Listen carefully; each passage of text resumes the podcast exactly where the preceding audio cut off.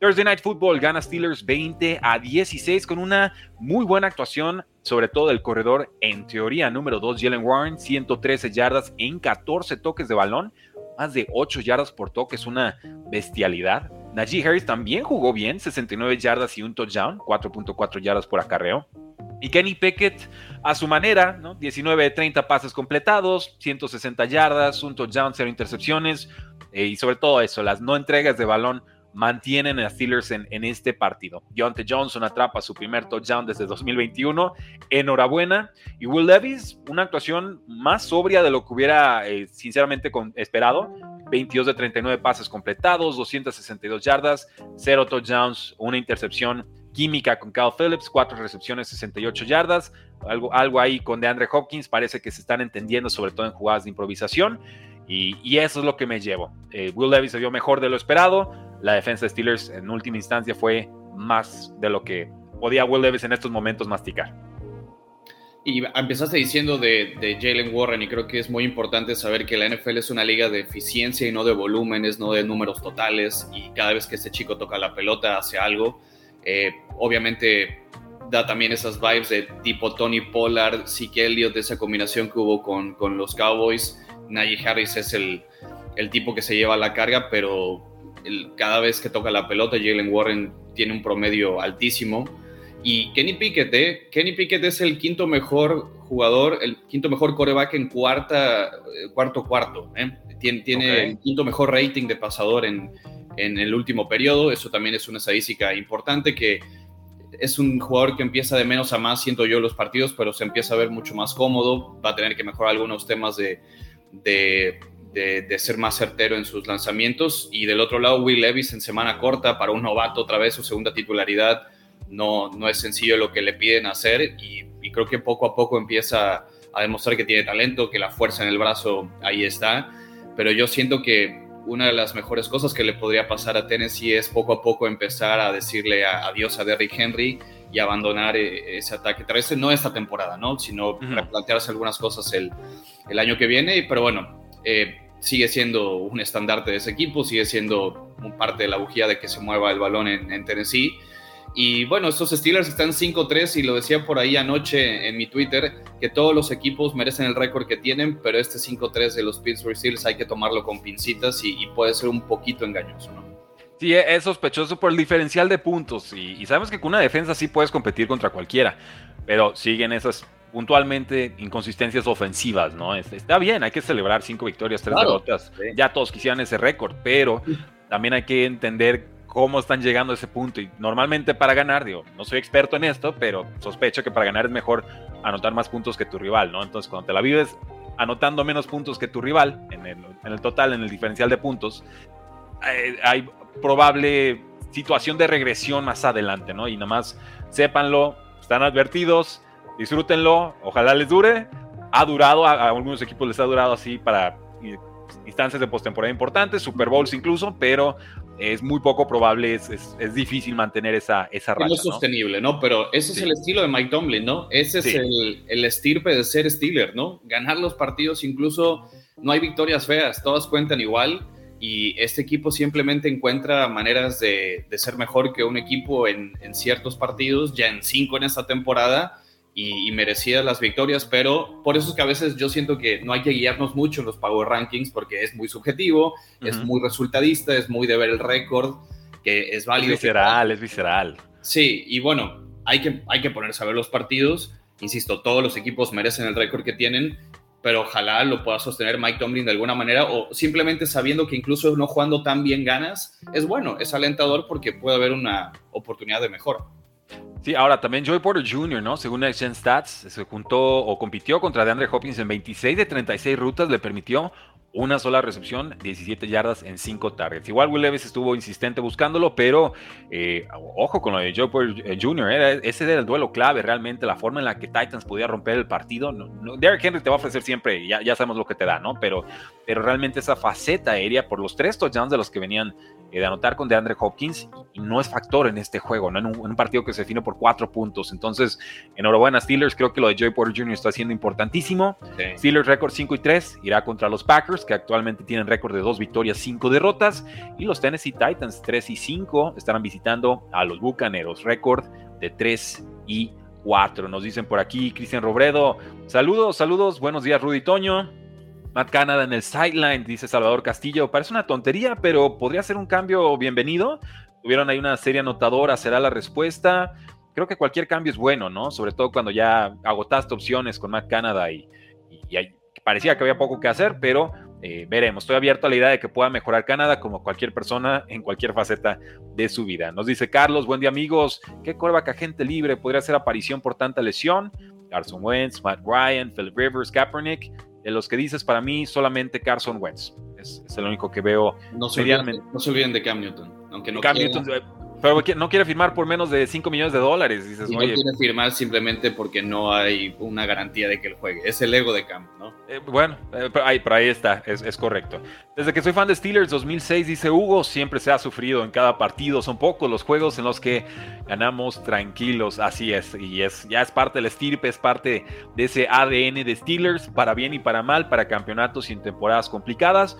Pero honor a quien honor merece, Steelers gana con total justicia eh, cerradito en ese cuarto cuarto, pero hubo dos, tres intercepciones que pudieron haber sido robadas por los defensivos de Steelers en esta última serie ofensiva. Finalmente cada intercepción ya está zona de... Y Rudy, que, en esta división no puedes dejar pasar ninguna victoria porque es la única que todos están arriba de 500 de porcentaje, así que eh, son bienvenidas, como dices, cualquier tipo de, de victoria ganar a cualquier precio, así es. Y nos dice Alexis Mosquera antes de pasar al siguiente segmento, me estoy escondiendo en el baño de mi trabajo para ver el podcast de Arriba Browns. Eso es todo. Eso es todo. Iba a ser un comentario distinto, pero por, por aquí de los Browns y el baño. Pero no, lo dejamos así, lo dejamos así y que todo, que todo salga bien. Vamos entonces con esta dinámica de head coaches. Ah, qué bonita plantilla, la hacer en 10 minutos. El próximo head coach despedido será, y tenemos aquí un experto de la NFL que nos lo puede platicar de todas, todas. Estos son los momios actualizados para encontrar al siguiente head coach que estará perdiendo su puesto en la NFL. Toño, tenemos, eh, para los que nos están escuchando, sobre todo en formato podcast, quiero leer la lista.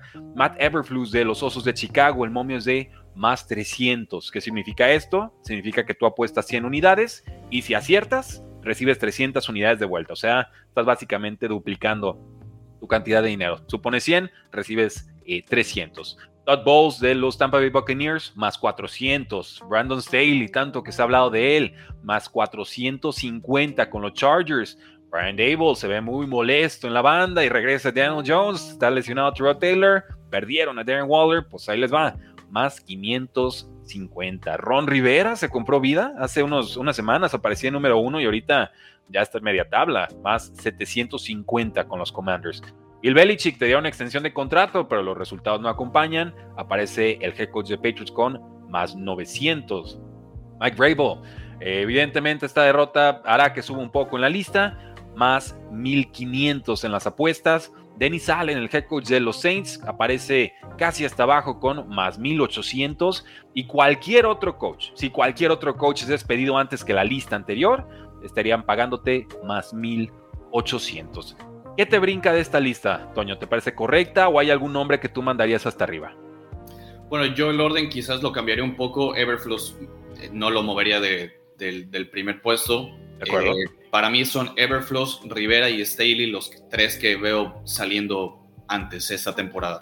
Todd Bowles quizás sí, pero ya para replantearse un proyecto a finales del año que viene, empezar con eh, otro tipo de perfil de entrenador, pero yo, yo sí veo a Everflows, Rivera y, Staley. Ojo porque si Chargers pierde con los Jets en prime time esta semana y luego viene el partido contra ellos, van contra los Lions en la siguiente semana, no sé, se puede poner complicada la situación para Brandon Staley. ¿eh? Sí, yo creo que ya hay muy poca paciencia. Y realmente este juego contra los Jets, pues un barómetro bien importante, ¿no? Porque hay algunas mejoras, síntomas de mejora en ataque. La defensa ni está ni se le espera. Se supone que Brandon Staley es una mente defensiva y no lo ha podido componer en. Ya va para el año 3. Eh, y los Jets realmente no tienen ofensiva. Es Garrett Wilson, Breeze Hall y, la jugada en la que se le ocurre aparecer a Zach Wilson, ¿no? Entonces. Y receptor en el trade deadline y, y rechazaron. Mike Evans, Tampa dijo que no. Eh, por ahí hubo otro que, que, estuvieron buscando también y rechazaron la oferta, así que saben que, que si ya estás ahora con... con 4-3. Exacto, con, pero también es un récord que no se esperaban, yo creo, estar en estas alturas después de la lesión de, de Aaron Rodgers y, y qué bien por, por Robert Sale que ha estado uniendo al, al vestidor de alguna manera y, tratar de, de, seguir compitiendo, ¿no? Por quizás ese último boleto de comodín de la americana es lo que aspira. Sí, y evidentemente a que regrese Aaron Rodgers, porque si el equipo está buscando reforzarse con, con contratos de ese tipo, sí, sí, ellos, ellos, están, ellos están pensando que Aaron Rodgers regresa para enero. Yo eso estoy entendiendo de, de, los movimientos. Finalmente no lo consiguen, tendrán que competir con lo que tienen. Primero a ver si pasa Jets a, a postemporada, pero pues el récord es alentador y, creen ellos que va a haber una posibilidad. Eh, no quiero venir a decir que Zach Wilson aquí es el coreback que ya van a tener el futuro, pero no, no, no, no se ha visto mal, ha mejorado en algunos partidos Algo. Wilson ligeramente, ¿no? Lige o el mínimo lo que le pides a un coreback competente, ¿no? Sí, o sea, ya, exacto, ya no es, ya no es Desmond Ritter, ¿no? Ya, ya ascendió a, a Taylor Henneke, pongámoslo de, de, esa forma. Espero, vamos viendo a Henneke esta semana, pero le, le tengo fe al muchacho, entonces Sí, es, es una lista eh, complicada, evidentemente esto a partir de que Josh McDaniels fue el primer head coach despedido de la NFL, el ex coach de Raiders sigue cobrando, pero ya no trabajando con el equipo y se ve mucho más relajado el vestidor. Así que damas y caballeros, ustedes díganos en la casilla de comentarios cuál será el próximo head coach despedido en la NFL. Pasemos entonces a una noticia o un rumor de posible duelo en esta semana 9 que me encanta la posibilidad de ver al cornerback estrella Jalen Ramsey cubriendo uno a uno a Travis Kelsey. Nos dice el coordinador defensivo Big Fangio que eh, él, tanto el cornerback como el safety Javon Holland, que tiene muy buena calificación este año según Pro Football Focus, podrían ser parte del plan de juego para contener a Travis Kelsey, la mejor y a veces única arma que tienen los Chiefs en ataque esta temporada. Ya ha jugado ese rol anteriormente eh, Jalen Ramsey con los Rams, el rol que se llama estrella, y es básicamente que lo ponen como slot cornerback y ahí es donde normalmente está jugando eh, Travis Kelsey. Debutó muy bien con los Patriotas, regresó una intercepción para touchdown y sabemos que si limitas a Travis Kelsey ya le hiciste la vida muy difícil a Patrick Mahomes porque no han aparecido muchas otras opciones en ataque, Antonio. Hoy Big Fan, yo no por nada es el coordinador defensivo mejor pagado de la NFL y cuando tienes ese tipo de, de esquineros con un perfil más físico que te pueden jugar en press cover, como Jalen Ramsey y Xavier Howard, te cambia la cara también en, en, en defensiva y, me parece correcto. Vimos bien a, Ramsey en su regreso después de la lesión, con la ironía y sarcasmo de, de las ruedas de prensa siempre de, Mike McDaniel, pero él, él, sabe que le tiene que dejar la defensiva a alguien como Big Fangio. Eh, y enfrente a mí me gusta alguien muchísimo como, como Christian Wilkins. Wilkins está jugando muy bien, no es una de las mejores defensivas de la liga, es más, debería estar jugando esta defensiva de Miami más a la altura de lo que le pagan a su coordinador defensivo. Jalen Phillips también es un, es un buen pass rusher. Entonces, me gusta este emparejamiento, pero más será la manera en cómo vas a afectar a, a Pat Mahomes, que es una de las pues vías más cortas para que la conexión con Kelsey no sea tan, tan eficiente, pero igual es situacional, ¿no? Igual y es en tercera oportunidad o cuando ellos uh -huh. vean que es eh, prudente poner a, a, Jalen Ramsey, porque también Big Fangio es, es, su especialista en estar haciendo disguises, ¿no? Y, y tratar de, confundir, que a Mahomes, pues ya ahora que le vas a poder estar confundiendo, pero es, es parte del juego de Fangio el mostrarte algo pre-snap y luego rotar por completo. Y dijiste a alguien como Javon Holland, que creo que es fundamental en esa parte de, de los cómo enmascar a Big Fangio las presiones o las coberturas, que te pone un frente distinto y después en cobertura donde la jugada es otro, ¿no? Es, es para mí un jugador bien importante en ese esquema.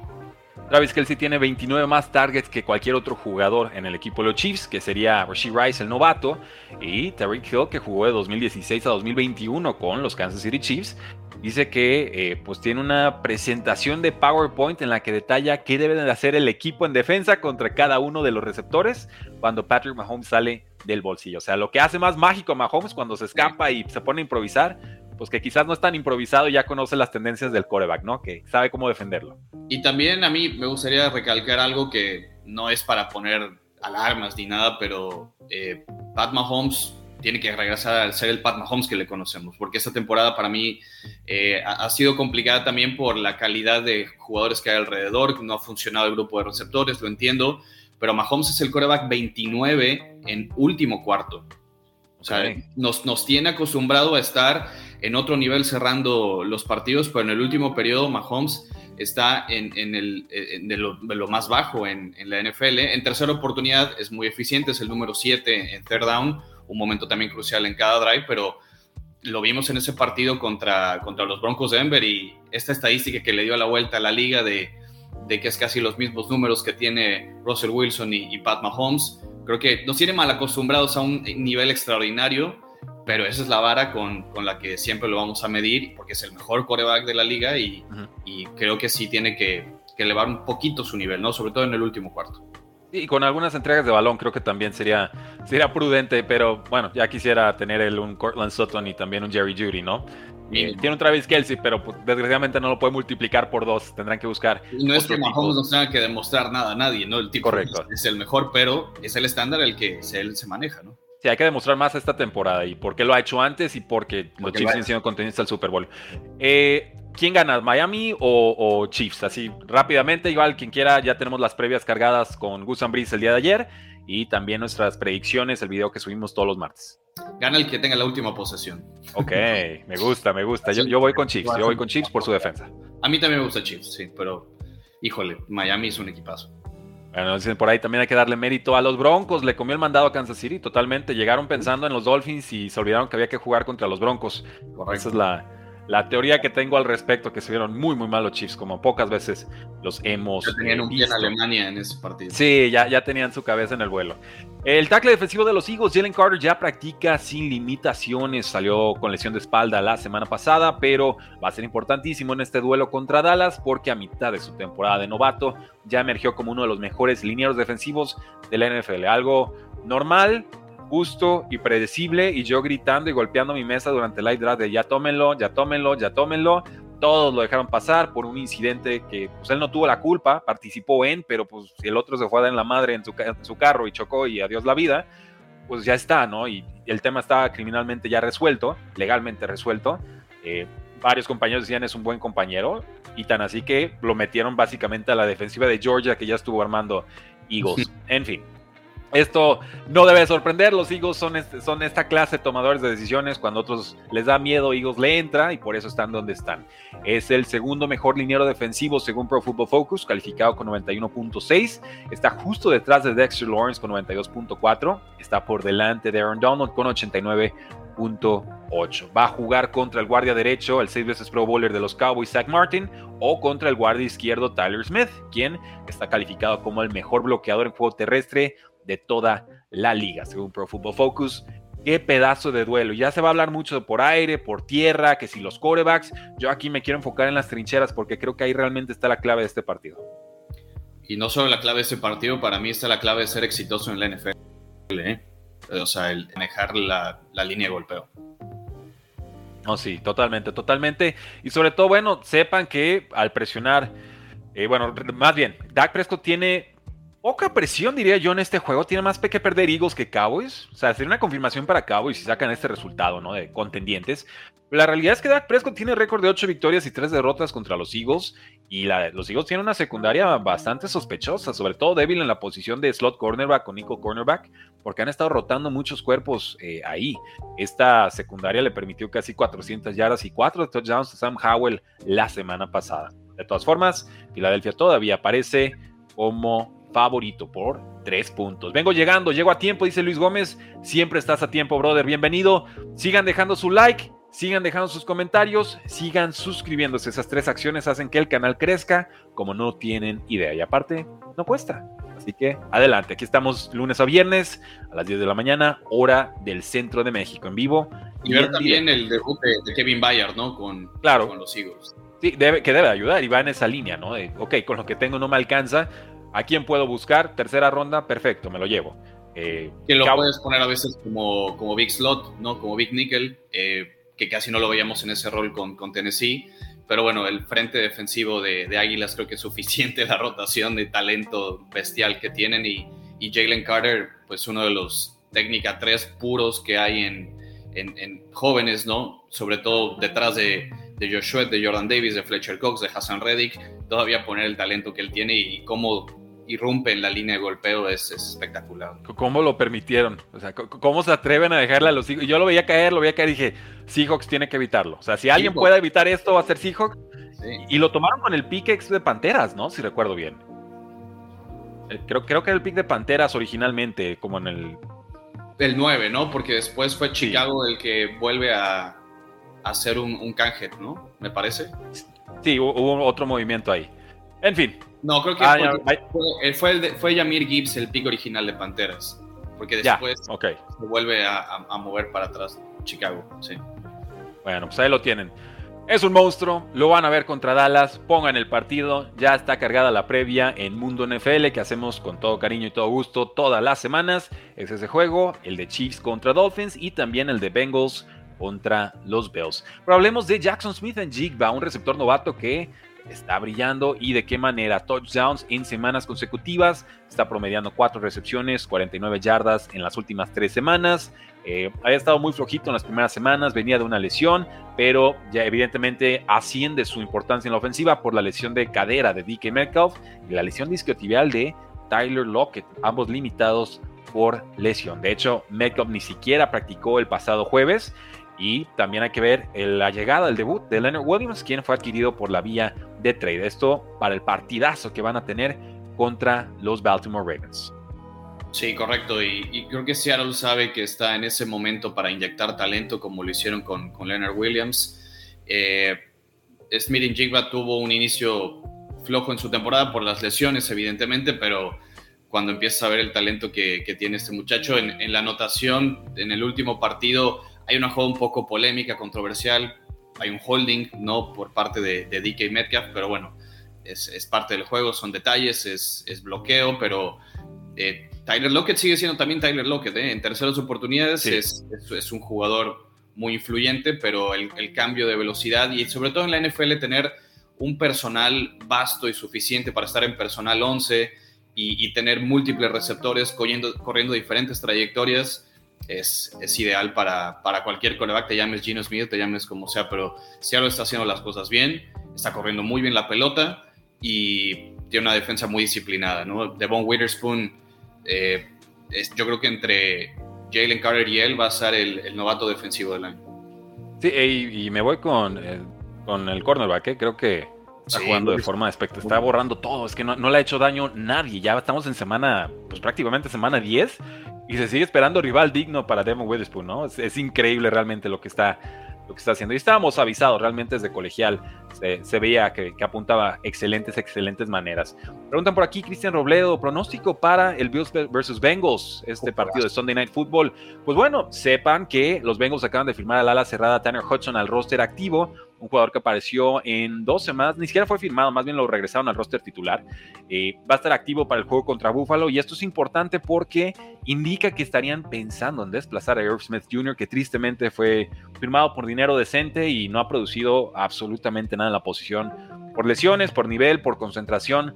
Por lo que ustedes gusten y manden, el exjugador de Alabama simplemente no está y creo que Bengals ya no lo espera. Cometió un fumble la semana pasada, parece haber perdido la confianza del coaching staff y puntualmente Hudson ha contribuido, sobre todo en semana 2, atrapó un pase de 26 yardas de eh, Joe Burrow. Eh, de quien, por cierto, en ruedas de prensa lo presumió bastante y dice, nos da un elemento que es excitante o emocionante, ¿no? Es rudo, trabaja duro, es muy bueno en el juego aéreo, atrapa muy bien el balón, es muy bueno después de la recepción. Nos da un elemento que queremos aportar a esta ofensiva. Con esto eh, concluimos que los Bengals son favoritos por dos puntos contra los Buffalo Bills.